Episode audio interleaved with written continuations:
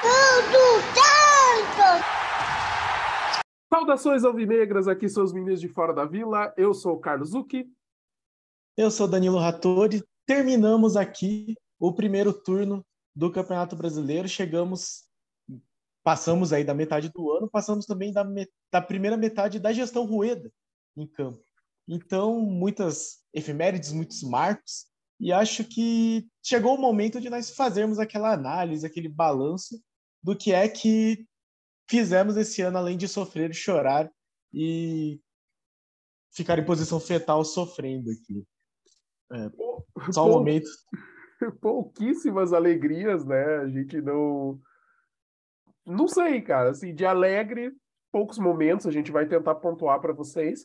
E aí a gente vai dividir em duas partes. Então a gente vai fazer a primeira parte para falar aí de competições, das outras competições que o Santos participou, no caso do Campeonato Paulista e da Sul-Americana. E a segunda parte a gente vai falar do primeiro turno brasileiro, fazer um balanço aí, ver a, análise do que, que o Santos fez no brasileiro, daí especificamente, porque é o único campeonato que nos resta e que vai até o final do ano. Então a gente vai começar agora falando pelo começo do ano, que foi Campeonato Paulista. E Campeonato Paulista, cara, mais um ano a gente brigando para não cair, mais um ano a gente sofrendo. Tudo bem que a estratégia do começo desse ano foi diferente, né? Mas mesmo assim, um time do tamanho do Santos, com o investimento que tem, por mais, mesmo que esteja com dívida, sabe, pelo tamanho que é o clube e pelos investimentos que são feitos, o valor que são pagos em salários, né, muito maior do que praticamente todos os concorrentes. Eu acho que excetuando ali o Palmeiras, o Corinthians, o São Paulo e talvez o Red Bull Bragantino, o Santos era o quinto time de investimento para ficar sofrendo até a última rodada com possibilidade de cair. É triste demais, né, Danilo? É basicamente inadmissível. Assim, o time do Santos não pode. Não classificar já é vergonhoso. É, a gente pode colocar ali aqueles condicionantes. Eu sempre lembro que no Paulista do ano passado com, do jeito que foi a coisa, se o Santos tivesse, é, não tivesse um gol que, na minha opinião, foi mal anulado do Giamotto, inclusive um golaço contra o, o Red Bull, o Santos teria classificado. E mas ainda assim, o fato é que chegou na última rodada de novo precisando de resultado para não ser rebaixado, que aí sim é uma vergonha absurda, né? Não se compararia, mas é vexaminoso ficar e não se classificar primeiro, que já é terrível, e disputar o rebaixamento no Campeonato Paulista, que é um campeonato de um nível bastante abaixo. Basta ver que, por exemplo, o Guarani, que, que é um dos times mais fortes, que foi um dos times mais fortes do último Paulista, está na zona de rebaixamento da Série B. Então, o nível do. A gente faz uma análise no começo do, do Paulista, falando sobre os possíveis adversários, os adversários de fato do Santos. E eram, assim, times que tinham no máximo subido da C para B, ou conseguido aí subir da D para C, ou não, ou ficou na C e não caiu. O Novo Horizontino acho que fez, sim. Então, esses são os times que nós não conseguimos é, superar da maneira como seria devido. Então, foi um paulista bastante ruim, que, que teve entre seus jogos já os primeiros jogos da Copa do Brasil, e aí o, a Sul-Americana meio que começou junto com o Brasileirão. Então, essa primeira metade, que já foi meio que a metade do ano, assim, e mais para frente, porque esse é um ano mais curto, uma temporada mais curta futebolisticamente falando. Nós temos aí agosto, setembro e outubro inteiros de futebol, e aí novembro um pouquinho só. E o Santos já não joga mais em julho. Então, basicamente, nós temos três meses e, umas, e alguns jogos aí só para viver e sobreviver nesta temporada. É, o pegando a, o gancho aí do Campeonato Paulista, né? Lembrando, né, que a, a gente passou aí um ano de Fábio Carilli é, vindo de, um, de, uma temporada anterior, né? E não tendo sucesso nessa, né? Sendo que no ano passado ele teve um relativo sucesso, né? Ele conseguiu evitar o rebaixamento do Santos, que era a, a principal função, né, pela qual ele foi contratado conseguiu chegar perto até de uma classificação aí para uma Libertadores, perto assim, vamos pôr bem entre aspas, mas assim, para quem estava brigando praticamente uh, mais da metade do campeonato para não cair, você chegar perto de uma classificação para uma pré-Libertadores é espetacular. Mas no Campeonato Paulista a gente não teve o mesmo sucesso, né? Então o Santos sofreu bastante, né? Então teve uns resultados, assim, sabe? Empatar com o Inter de Limeira, teve expulsão do Pirani nesse jogo. É... Depois perder em casa pro Botafogo de Ribeirão Preto, sabe? Cara, tem umas sequências, assim, que daí consegue ganhar fora do Corinthians, né? A gente fala, beleza, era quando foi a queda do Silvinho, inclusive, né? Que o Corinthians não estava bem, mas daí na sequência também, daí você empata em casa com o São Bernardo, empata com o Guarani, que o Danilo falou, sabe? Tá na zona de rebaixamento da B. Muito bizarro, cara. Os resultados do Santos foram muito horríveis, assim, no... sem consistência, sabe? Sem crescimento, sem evolução. É, você falou do Inter de Limeira, eu até vou... puxei aqui a escalação desse jogo, que foi o primeiro da temporada do Santos, que não era um time tão diferente do que a gente vê agora, assim, tem diferenças, mas João Paulo, Luiz Felipe e Bauerman, que foram titulares até esses dias. Aí Madison, Velasquez, então três zagueiros, que era uma coisa que o Carilli tinha mantido no, no final do Campeonato Brasileiro do ano passado. Pirani, esse não tá mais. Marcos Guilherme também não tá mais. Isanocelo. Camacho, basicamente um monte de volante. Marcos Leonardo e Lucas Braga. Então era um time que tinha mais meio de campo. O Marcos Guilherme fazia essas funções de às vezes ponta, às vezes meia, sempre correndo de um lado para o outro. E, e vale destacar que você falou da vitória contra o Corinthians, que foi na, na terceira rodada do Paulista. Para quem lembra, quando deram esses dois jogos, o Santos empatou com o Inter de Limeira e perdeu para o Botafogo em casa, o Carilli já estava ameaçado. Esse jogo contra o Corinthians salvou o, a vida do Carilli como treinador do Santos mais algumas rodadas, o que já denota aí o, o, uma coisa que acho que vale a pena a gente comentar bastante, que é a questão do planejamento do Santos. O Santos é, escapou do rebaixamento graças a um trabalho, vou dizer, sólido do Carilli, ficou bastante tempo sem vencer, ficou nove jogos sem vencer, mas conseguiu dar lá uma, uma estrutura para um time que acabava tomando poucos gols e veio o Edu Dracena e sempre dava a impressão que o Dracena não queria o Carilli, mas acabou mantendo, então teve todo esse período de férias mais pré-temporada, o primeiro jogo foi dia 26 de janeiro, então teve é, desde o final do, do, Campeonato Brasileiro, que é na primeira, entre a primeira e a segunda semana do, de dezembro, até 26 de janeiro para trabalhar, para no terceiro jogo ele já estar tá ameaçado, em dois resultados ruins. Então, você não tem convicção do trabalho. E aí ele venceu o Corinthians por 2 a 1 dois gols do Marcos Leonardo, jogo de virada, tomamos gol do jogo para variar. É, um time que assim dava toda a impressão, eles no caso, de quererem derrubar o Silvinho. Não estou acusando ninguém aqui, mas era aquele time que já não tinha mais liga, o do Corinthians, que a gente viu várias vezes no Santos dos, dos últimos anos, sempre trocando de treinador. E aí o empate com o Guarani, que o Santos começou ganhando gol do Barman e aí tomou um empate. Empate com o São Bernardo, que também começou ganhando com o Marcos Leonardo. Nós tinha certeza que ia ganhar esse jogo. Tomou um empate ridículo também.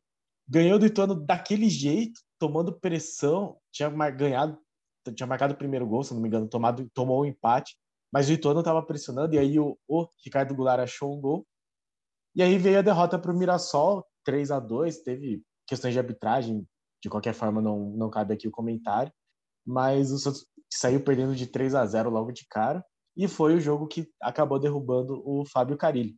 Então isso, esse jogo foi 17 de fevereiro e, e, e foi só o sétimo jogo da temporada. Então você realmente não tinha nenhuma confiança no trabalho do Carilli desde o começo.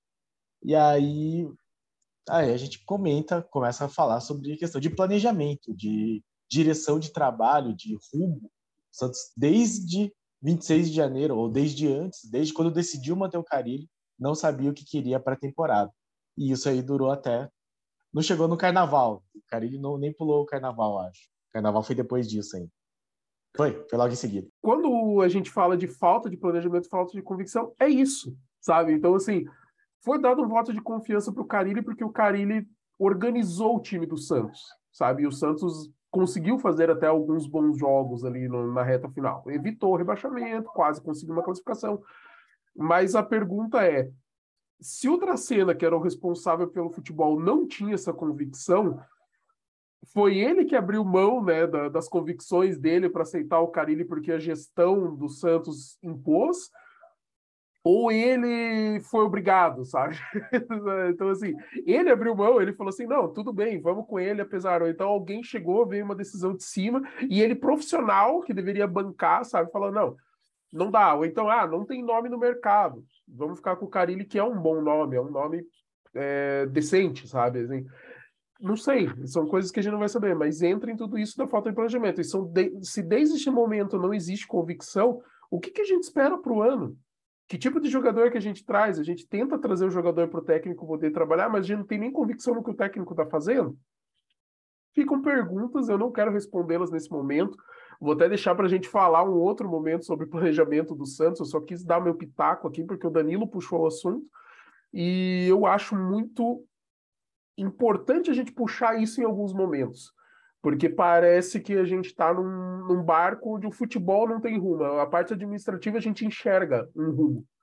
É um rumo complicado, mas é um rumo que a gente consegue ver. Mas no futebol a gente está vendo esse tipo de, de situação e a gente pode puxar depois, com o próprio Bustos depois. A gente pode falar disso, a gente pode falar até da chegada do Lisca. Né? tem tanta coisa para falar de planejamento. Peças que foram trazidas, sabe? William Maranhão, cara, o cara só vai dizer no currículo dele que tem lá, o quê? Quatro, cinco jogos pelo Santos. E o Santos comprou o William Maranhão, sabe? O William Maranhão é jogador do, do Santos. Não sei, cara. Mas vamos, vamos tocar, vamos continuar o ano, porque depois da, do jogo com o Mirassol, a gente teve aquela derrota para o São Paulo em casa, aquele 3 a 0 e na sequência começou a Copa do Brasil para o Santos, né, Danilo? É, inclusive aí a gente tem a, a volta dos que não foram e dos que não quirão, aparentemente, que é Marcelo Fernandes à frente do, da equipe, novamente, então, assumindo aí o time contra o São Paulo, e aí, para a torcida que cai nesse erro de que ah, tem que mandar o treinador embora, tem que mandar o treinador embora, mandou antes de um clássico, porque possivelmente achou que o problema era o treinador, e aí foi, tomou-lhe um vareio de São Paulo, enfim, dispensa comentários, de novo, teve muita questão de arbitragem, assim, foi uma arbitragem bastante infeliz, é, mas não vou aqui dar uma de bustas e ficar falando da arbitragem, que eu já fiz bastante durante no canal, mas tomou de 3 0 de São Paulo. Foi enfrentar o Salgueiro em condições é, bastante diversas, né? Tava chovendo bastante. Foi, se eu não me engano, foi o primeiro jogo do Bustos. Não, minto, da chuva foi do Fluminense do Piauí. Salgueiro foi um jogo tranquilo, o gramado era ruim, Jogo do time do Marcelo Fernandes. Ângelo marcou um gol, daí no segundo tempo. Foi 3 a 0 mas parece, assim, mas o resultado não diz o que é que foi o jogo. Não que o Salgueiro tenha tido muitas chances, mas, mas o Santos só conseguiu fazer o 3 a 0 mesmo no finalzinho da partida. Foi um gol aos 30 minutos e outro aos 45 já. Então o Santos vence o Salgueiro, supera aí a primeira fase da Copa do Brasil, pelo menos. E aí, de volta uh, para o Campeonato Paulista, enfrentou o Novo Horizontino fora de casa. Perdeu de 2 a 2 teve, eu acho que teve. Começou ganhando, daí tomou a virada e foi empate. Deixa eu só vou confirmar aqui. Foi. Não. Começou ganhando, tomou empate. Aí, gol do Lucas Barbosa, tomou empate de novo. E aí, não conseguiu ganhar do Grêmio Novo Horizontino. Santos ainda com o time bastante fraco de desempenho. Isso era 27 de fevereiro. E em março, o Santos anunciou o seu novo treinador, que deveria estrear durante a semana contra a Ferroviária, mas a chuva não permitiu. No final de semana, na verdade, né? no outro final de semana contra a Ferroviária, a chuva não permitiu, que é Fabian Bustos, chegando aí diretamente da, da Barcelona de Guayaquil. Fabian Bustos que chegou com uma certa expectativa, né? Porque desempenhou um bom trabalho à frente do Barcelona de Guayaquil, já tinha desempenhado bons trabalhos ali no Equador e parecia promissor, assim, né? Tipo, a ideia de você trazer um estrangeiro, não por ser estrangeiro, mas para fugir daquele lugar comum, né? De você ter o, o, os treinadores ali que são salva-vidas, que você puxa em momentos que está meio complicado. E também porque ele desempenhou, assim, com equipes é, com nem tanto investimento, equipes competitivas, equipes que sabiam jogar, que os jogadores tocavam bem a bola. Então, os times do Bustos, assim, era é, eram times que buscavam o ataque de uma forma mais incisiva, com velocidade, mas era difícil jogar contra porque os caras sabiam, parecia que os jogadores já conheciam os posicionamentos dos, dos companheiros, assim, sabe? Então é aquele toque de bola que dá uma envolvida em alguns momentos do jogo que irrita o, o time que está precisando do resultado, né? Quando você joga contra um adversário desse. E aí, né, começa toda uma história de, de Fabian Bustos à frente do Santos, né? A gente tem a a gente tem a estreia dele aí, foi contra o Fluminense do Piauí, né? Ele ia estrear contra a Ferroviária, como disse o Danilo, a chuva não deixou. E aí o Santos foi jogar lá no Piauí num, e conseguiu empatar fora de casa num jogo que. Foi esse jogo que teve muitas condições adversas, né, Danilo? Foi, é, o voo foi difícil, e chuva, chuva, chuva, o gramado ruim também. O Santos começou perdendo com um belo gol do Super Mario, lá, o artilheiro do Brasil. E conseguiu empate no final do jogo, já perto, aos 38, 39 minutos. Gol, passe do Pirani, gol do Ricardo Goulart.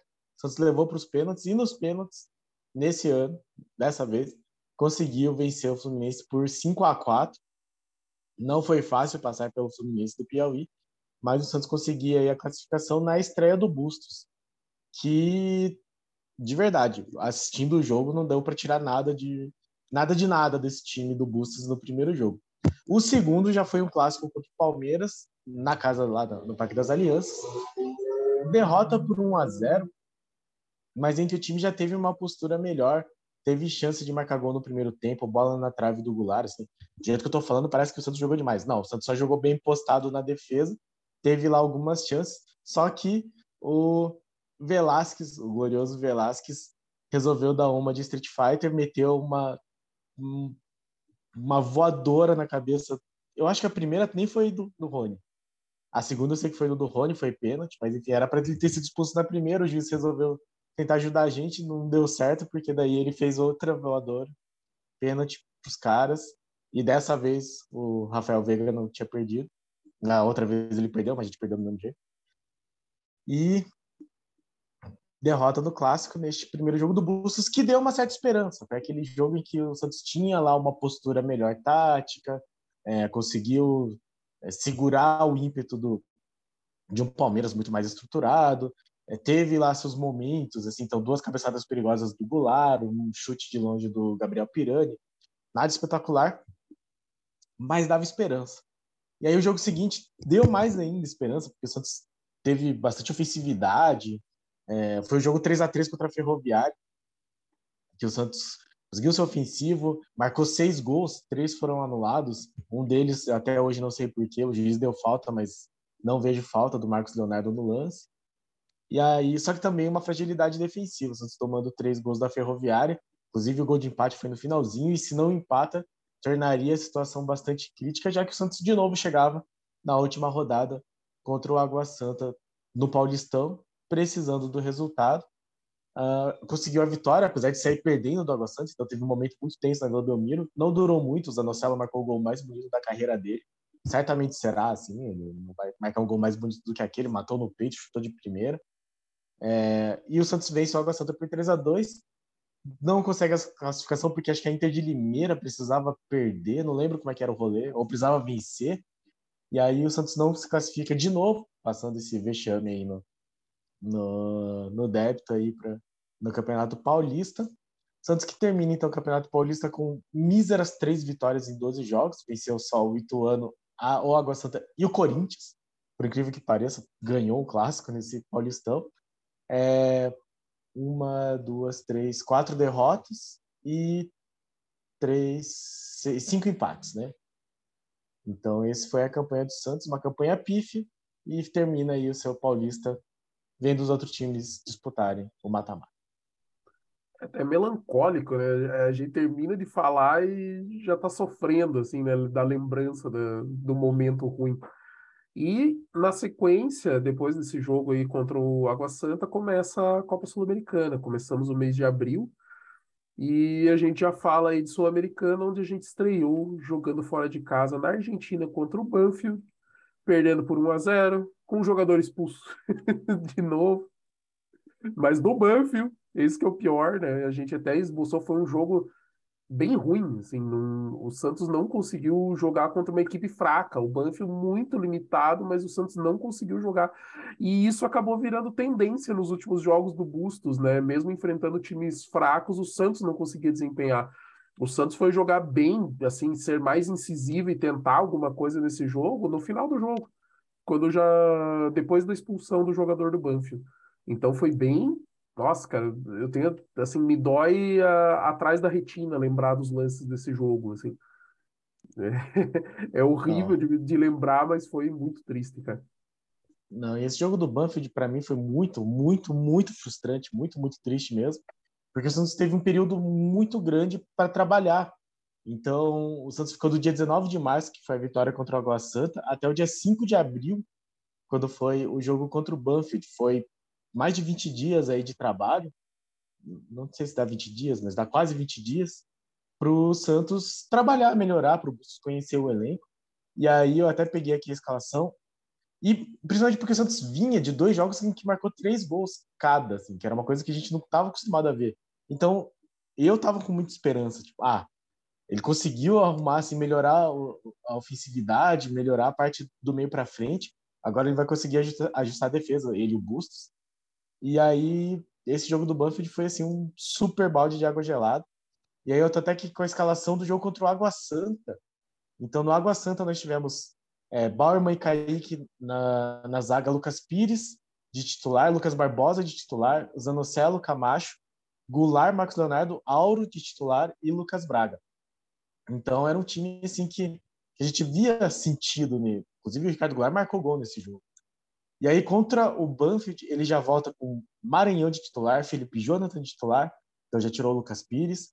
É, Rodrigo Fernandes, beleza, de titular, mas o Michael foi titular e jogou mal nesse jogo, depois ele melhorou. Entrou com três zagueiros, o Bustos, então Bauer, Kaique e Michael foram titulares nesse jogo. E Ricardo Goulart, Marcos Guilherme titular e Lucas Braga. Então você já vê que, que ele, por exemplo, tira tanto o, o Auro quanto o Madison para entrar com o William Maranhão, aí tira o Lucas Pires para entrar com o Felipe Jonathan, e o time rendeu absolutamente nada, foi terrível esse jogo, foi absurdo. E aí foi bastante desolador esse 1 a 0 contra o Banco. Na sequência, a gente tem ali a, a nossa estreia no, no, Brasileiro contra o Fluminense fora de casa, mas isso vai ficar para outra análise, né, quando a gente fala só do Brasileiro. E a gente teve é, depois disso, no dia 13 de abril, Santos e Universidade Católica do Equador, jogando em casa. E o Santos conseguiu vencer por 3 a 2 esse jogo. Então a gente começa a ter resultado, independente da gente falar aí de qualidade de jogo, mas pelo menos resultado saindo, né? E depois disso, a gente tem brasileiro, né? Lembrando, né? Sempre vai ter o brasileiro intercalando mas a gente também já tem jogo aí pela Copa do Brasil. E o jogo pela Copa do Brasil foi aquele jogo contra o Curitiba em Curitiba, que foi aquele jogo que o João Paulo, se o João Paulo precisa ganhar uma estátua do Santos em algum momento, esse jogo tem que estar na memória e vai ter que estar escrito lá embaixo na estátua em algum lugar. Porque se não fosse o João Paulo, era para o Santos ter tomado uma goleada do Coritiba. Coritiba que até ontem estava na zona de rebaixamento. Se não tivesse ganho do Cuiabá, teria terminado o primeiro turno na zona de rebaixamento. Então, bastante questionável é, o que a gente estava vendo. É lógico, ainda era um começo de trabalho do Bustos, a gente estava. É, é, como o Danilo falou, o problema foi que teve quase 20 dias e não veio nada desses 20 dias. E daí a gente tem uma sequência assim de não, os jogadores estão pegando ritmo, estão aprendendo o que o treinador tem para fazer, e no início a gente até começou a enxergar em alguns momentos isso, sabe? Não nesse jogo, especialmente. No jogo de volta, sim. No jogo de volta, quando é, é mais para frente, então vou pular aqui, porque a gente teve jogo aí pela Sul-Americana contra a União La Calera, fora de casa, um a um, e foi outro jogo doído. Não foi um jogo boa, assim, foi um jogo, foi um empate fora, né, um a um. Não deixa de ser um bom resultado para uma competição internacional.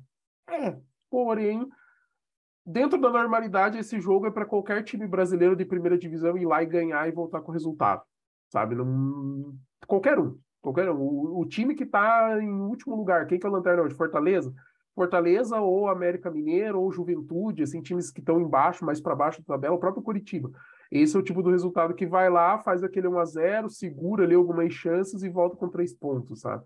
E o Santos não conseguiu de novo, sabe? Cara, uma sequência assim que tava dando raiva, mas pacientes ainda de início de trabalho do Bustos. E aí na sequência a gente teve também o Santos indo jogar no Equador contra a Universidade Católica e ganhando por 1 a 0. Bizarro, foi bem bizarro essa sequência. É, contra o Curitiba, o Santos teve o da Copa do Brasil. É porque o jogo, os jogos do Curitiba, o Santos teve do Brasileirão, ganhou em casa, e aí teve aquela confusão de torcidas, brigas, e aí veio jogar logo em seguida contra o Coxa aqui no Paraná. Inclusive não teve torcida do, do Santos, a gente não podia ir no estádio. Mas o Santos foi para esse jogo contra o Coxa com um time meio alternativo. Então, para quem não se lembra, o Bustos escalou o Sandri, e o Maranhão de titulares, o Sandro voltando de lesão, o Maranhão sendo Maranhão, e aí ficou e o Goulart e o Angulo juntos. Então era um time que assim, com todos os defeitos que a gente foi ver mais para frente no, nos times do Bustos, né, do Santos do Bustos. Então, dois centroavantes inoperantes, que eram o Angulo e o Goulart, é, dois volantes, um voltando sem condição e outro até hoje sem condição, que eram o Sandro e o Maranhão respectivamente. E aí esse jogo contra o União La Calera é o que eu falei no vídeo, tanto no pré-jogo, no pós-jogo, no depois contra a Universidade Católica, eu mencionei também, era um jogo que era realmente muito tranquilo do Santos vencer, porque era um estádio que não era o do União La Calera, a cidade mesmo do, do União La Calera é relativamente longe, ele, o Santos jogou em Vinha del Mar, no estádio do Everton, e não, quase não tinha torcida, é, nível do mar então não tinha altitude, e o Santos conseguiu cedeu empate para esse Lacaleira fraquíssimo, fraquíssimo. Que, que deu muito trabalho, assim, fraco, mas deu muito trabalho para o Santos. E aí depois contra a Universidade Católica, e isso foi com o time titular. Contra o União Lacaleira foi com o time considerado titular pelo Bustos à época. Então, Lucas Pires titular, Michael Bauerman, Matson, Johan Julio, Fernandes, Zanocelo, Ângelo, a Ricardo Goulart e Angulo de novo, essa coisa de dois centroavantes, mas inclusive o gol foi do Angulo no passe do Goulart, salvo engano. E aí o Santos vai lá, enfrenta a Universidade Católica um time absolutamente alternativo. Então esse time que foi contra a Universidade Católica, para mim, era o Santos falando, ah, isso aqui tanto faz. Assim. Então, o John foi goleiro, o Auro voltou a ser titular, é, Bauerman e Velasquez, então o Michael poupado, Felipe Jonathan no lugar do Lucas Pires, Maranhão de titular, Pirani, que não vinha sendo escalado como titular, Lucas Barbosa também, Sandri, Camacho e Angulo. Esse foi o time titular do Santos contra o Universidade Católica, em que o Santos consegue um gol aos 46 do segundo tempo, gols de, gol de Juan, Juan Seco, em jogada do, do Lucas Pires, que também tinha entrado. Então, o Santos foi com o time titular contra o União La um jogo em que poderia ganhar tranquilamente, não venceu. E aí, para altitude contra a Universidade Católica, meteu o time reserva, acabou ganhando, e aí que resolveu é, viu, viu que tinha a chance de passar na Copa Sul-Americana. Mas só passando. Assim, foi feio, foi feio. Foi só nos tropicões, essa primeira fase da Sul-Americana.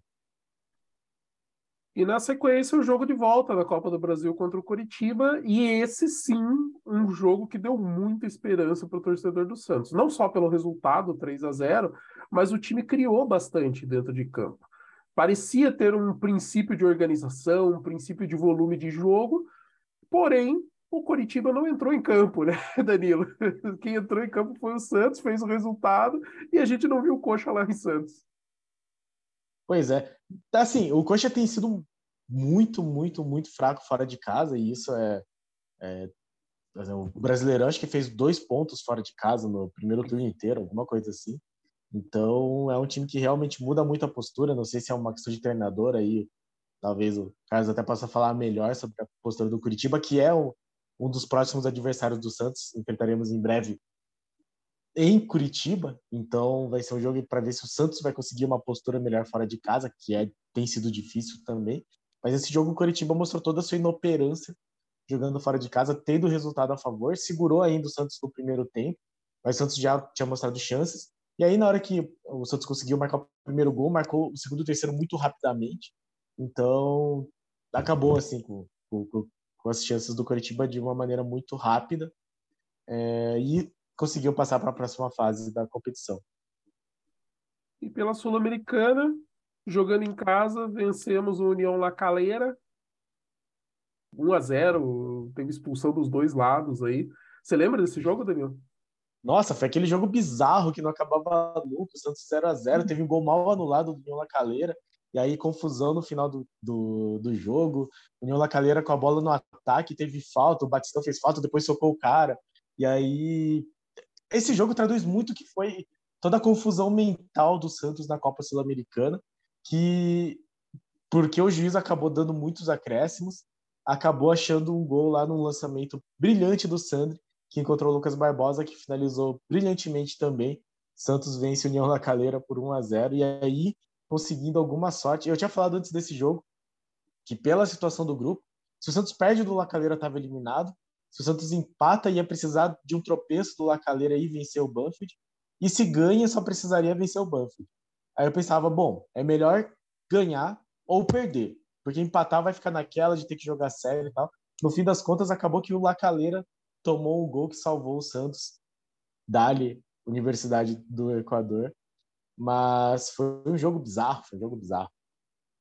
E depois teve outro jogo estranho, né? Que foi aquele Santos e Banfield 1 a 1 né, na Vila. Teve dois jogadores expulsos do Banfield, uma zona de jogo também. Nossa, foi, nossa, foi, foi feio, assim, foi umas coisas feias. Santos que começou ganhando, tinha tudo para ganhar esse jogo de maneira super tranquila. Acabou tomando lá um golaço do. Buffett marcou.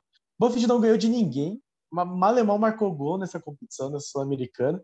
Ganhou só do Santos e marcou dois golaços contra o Santos.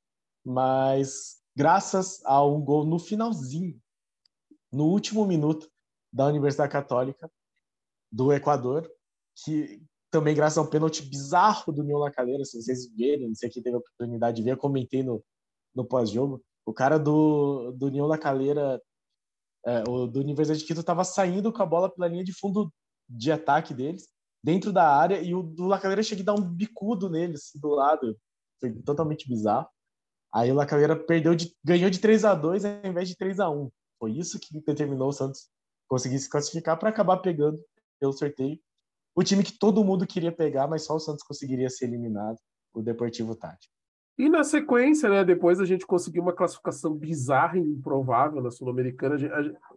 O Danilo comentou na época que em algum vídeo nosso que o Santos fez de tudo para não se classificar na Copa Sul-Americana e realmente a gente fez de tudo, mas mesmo assim a gente conseguiu se classificar. Acho que se a gente tivesse feito de tudo para ser eliminado nos três primeiros jogos, a gente teria sido campeão da Sul-Americana. Ia acontecer tudo ao contrário. E depois de tudo isso, aí a gente vem falar agora de novo de Copa do Brasil, e agora é para falar daquele resultado que a gente não quer falar. Então só lembrem-se que foi 4 a 0 e que a gente nem apareceu em campo na casa do nosso adversário. É, não tem muito o que comentar. Na verdade, é que esse jogo, o problema desse jogo é que ele meio que mata qualquer esperança de prosseguimento do, do, do Fabian Bustos nesse, na sequência do campeonato. Porque o Santos vinha numa sequência de muitos empates. É, foram nove jogos sem vencer. É, esse era o nono jogo. Então o Santos estava aí só com uma vitória nesses últimos oito jogos. Foi aquela contra o Juventude, porque o Juventude teve um jogador expulso no Brasileirão. Mas, mas esse 4 a 0 assim, foi devastador. Para quem lembra, era, era um time que você conseguia defender o trabalho do Bustos. É, teve momentos bons, é, apesar de, de, vacilar, mas tinha aberto 2 a 0 contra o Bragantino e aí tomou empate, mas conseguiu empatar com o Atlético Mineiro jogando com a menos. É, empatou com o Atlético Paranaense em Curitiba, que é sempre difícil. Teve um jogo bom contra o Palmeiras. Então, assim, existiam argumentos pela manutenção do Bustos. Esse 4x0 acabou com qualquer chance. Acabou qualquer chance de classificação. E aí a gente volta a bater na questão do, da convicção do trabalho, né? da convicção da ideia de trabalho. É, se você é convicto, eu, eu sempre lembro, para mim, eu, eu, acho que o argumento melhor é, é, o caso do Tite no Corinthians. Corinthians teve, assim, teve rebaixamento. O Corinthians tem, tem alguns vexames assim bem dignos também. Mas é sempre lembra do, do Tolima, né? que eliminou o Corinthians na pré-Libertadores. Foi o primeiro brasileiro a ser eliminado numa pré-Libertadores. Depois ficou uma coisa relativamente comum. uh, perdendo para o Tolima, que é um time bastante fraco da Colômbia, se não me engano. E aí, e aí naquele momento eu achei que o Tite ia cair. E o André Sanches manteve e depois o Corinthians teve a melhor fase do, da história deles. Uh, porque quando você tem crença, né, quando você tem convicção do trabalho, esse tipo de coisa é visto como acidente e não como um desastre. No caso do Bustos, todo mundo viu como um desastre, mas principalmente é, a direção viu como um desastre, que é porque ela não tem convicção do trabalho que ela está fazendo. Então, o Dracena pediu as contas, o Bustos foi mandado embora de madrugada depois de dar uma entrevista coletiva em que ele falava sobre continuar o trabalho. Foi uma situação assim bastante bastante desoladora. Foi um jogo terrível, assim, a, a, devastou psicologicamente o time, a torcida, deixou o clima terrível. E bom, e eliminou o Santos também, né? Mas além da eliminação, acho que tudo isso que acabou nos levando à situação de terra arrasada que nós temos visto aí no Santos.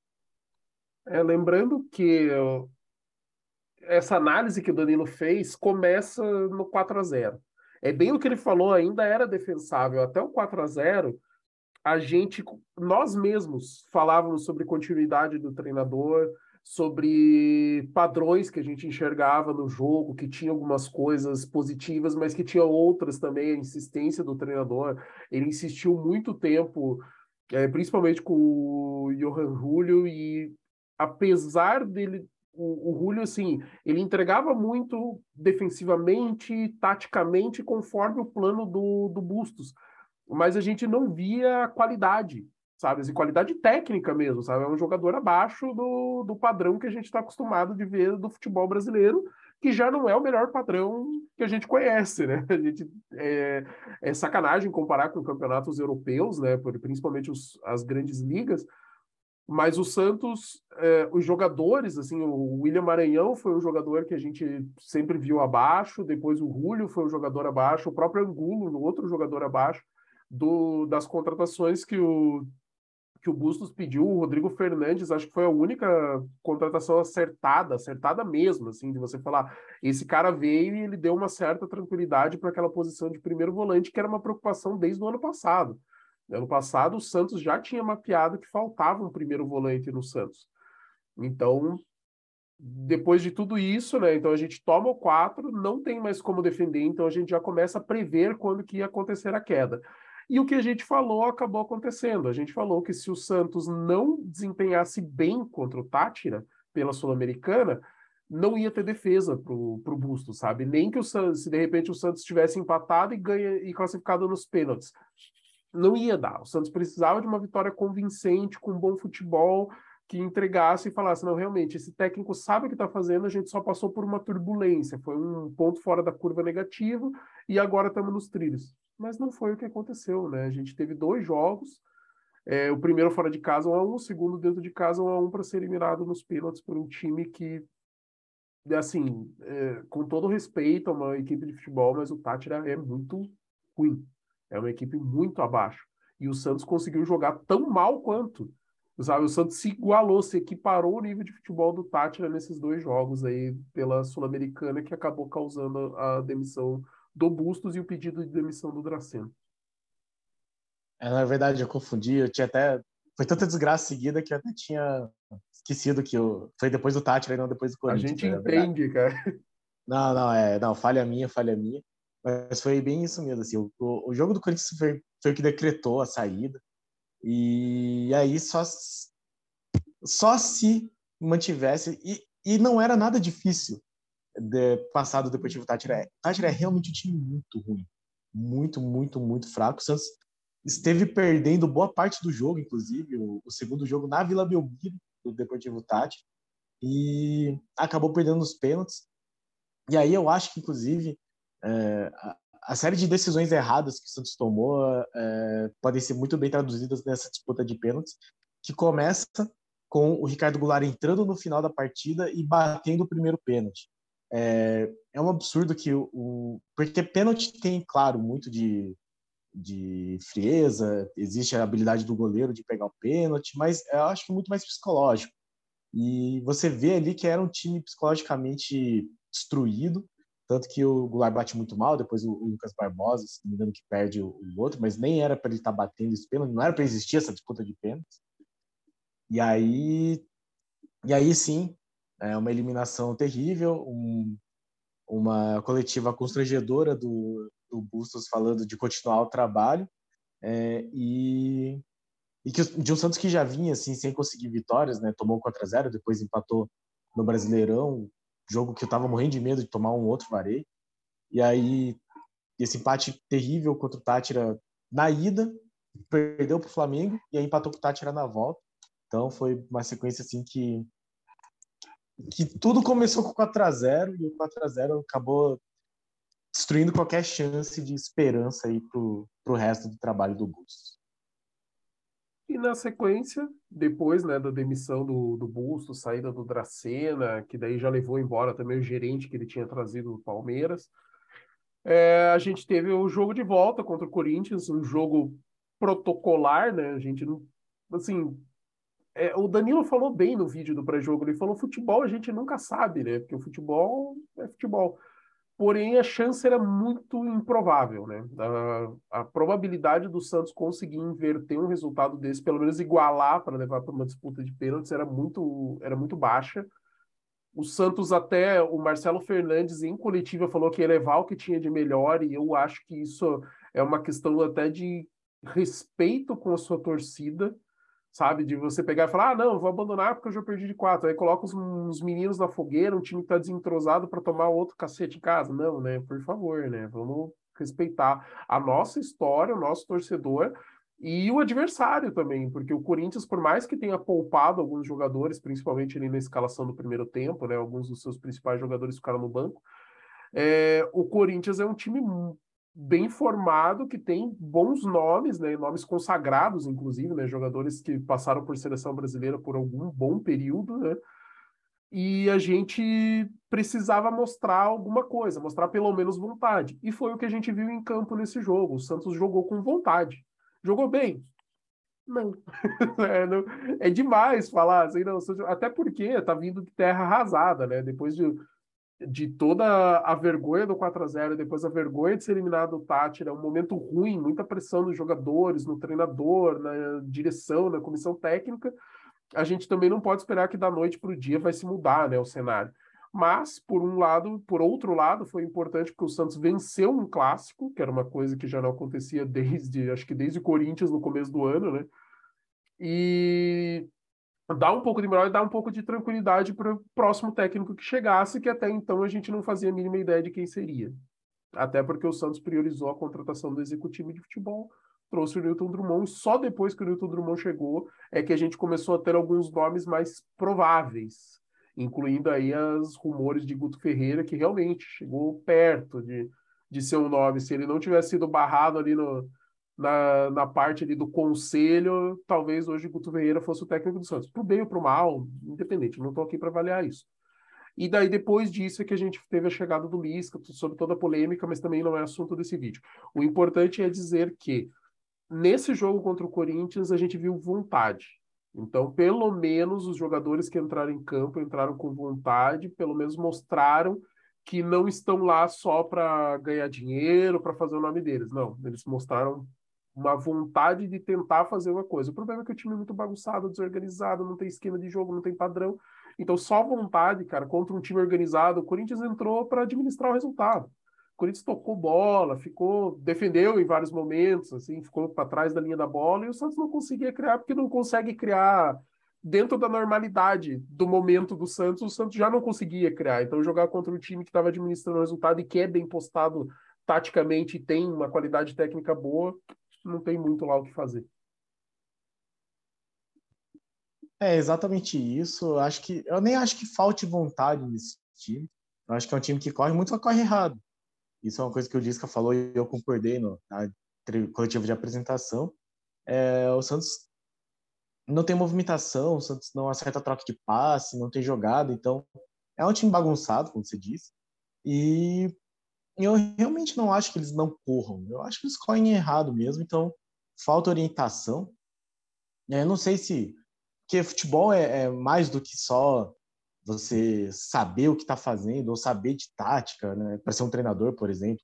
Tem uma série de outras intangíveis lá que, que acabam influenciando é, relacionamento com o jogador, é, como que o grupo está entrosado, tem uma série de fatores que não, não dá para levar em consideração tão facilmente, apesar de serem importantes e influenciarem o resultado. Então eu acho que que aí o Santos depois desse, dessa eliminação do Tátira reformula totalmente o futebol, uh, traz um outro executivo com uma cabeça bastante diferente, muita experiência, diferente do Dracena, não foi jogador, diferente do Dracena, e aí ele traz um treinador que também é diferente do Bustos, é um treinador que fala muito nas entrevistas, é um treinador que não tem experiência em competições internacionais, muita, por exemplo.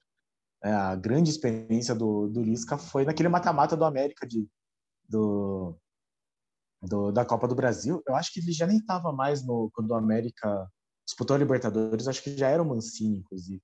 Então, é, é esse é o Lisca, né? É o Lisca que, que disputa muito Série B, então ele sempre fala da Série B nas pistas, de como ele tá meio que deslumbrado de estar treinando o Santos.